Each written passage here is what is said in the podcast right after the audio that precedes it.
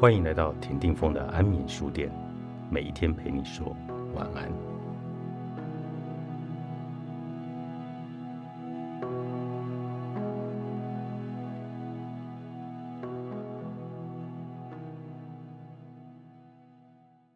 大家在平日生活里是否有过类似这样的经历？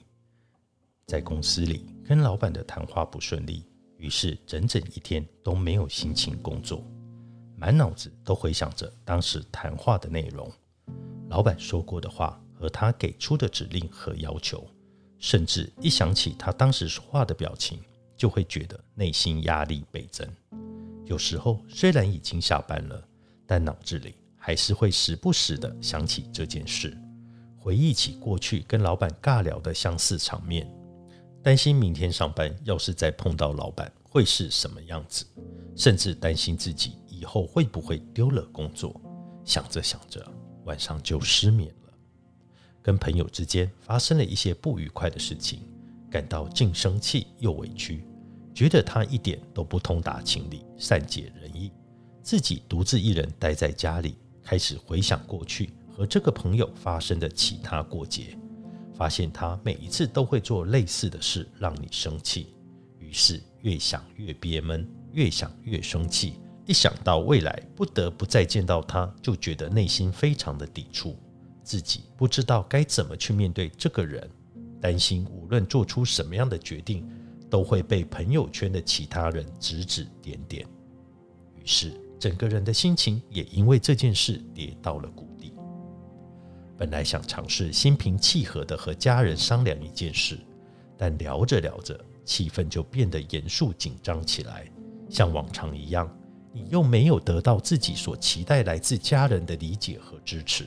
一想到之前家人也是用同样的语气和原因否定了你，你立马怒火中烧。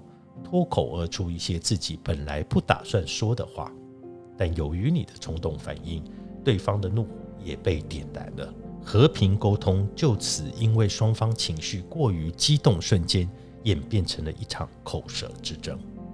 如果你曾经有类似这样的经历，你可能就能体会那种千丝万绪、心乱如麻的感觉。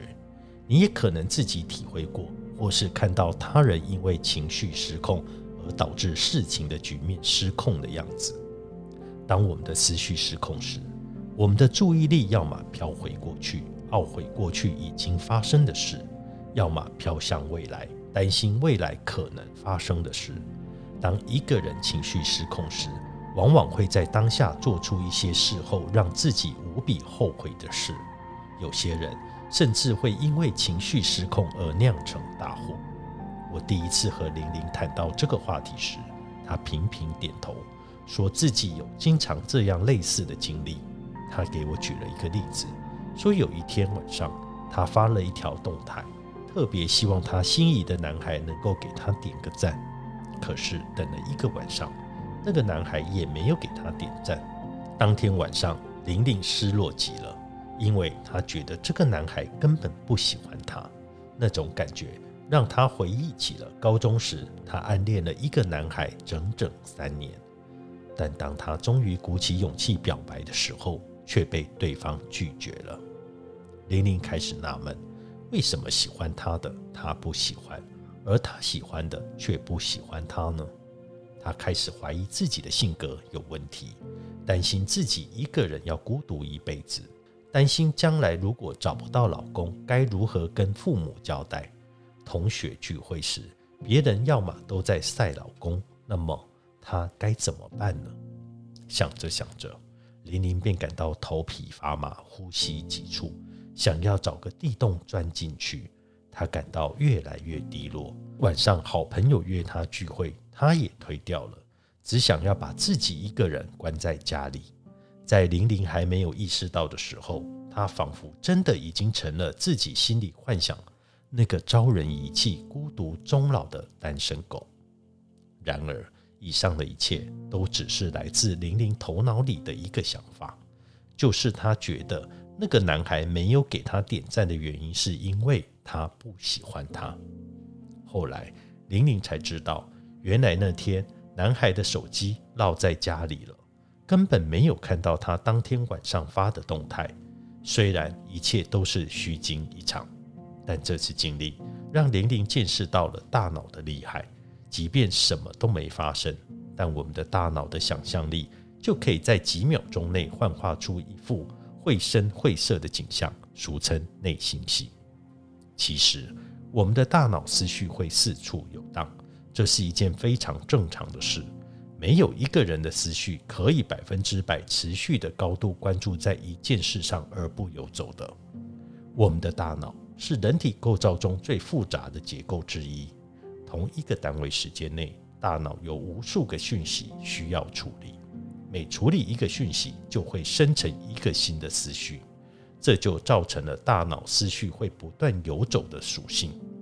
然而，真正的问题出现在。当大脑思绪过多停留在过去和未来，而不是关注在当下时，这就很容易造成焦虑情绪。因为过去和未来都不是由我们能掌控的。人在失去控制感的时候，就一定会焦虑不安。聊到这里，玲玲期待的问：“我发现我就是特别容易活在过去或活在未来，很少活在当下。”前段时间，我在网络上看到一句话，他说：“活在过去的人最忧伤，活在未来的人最焦虑，而活在当下的人才会最快乐。”我到底要如何才能够真正的活在当下呢？其实你很好。作者：考拉小屋，方舟出版。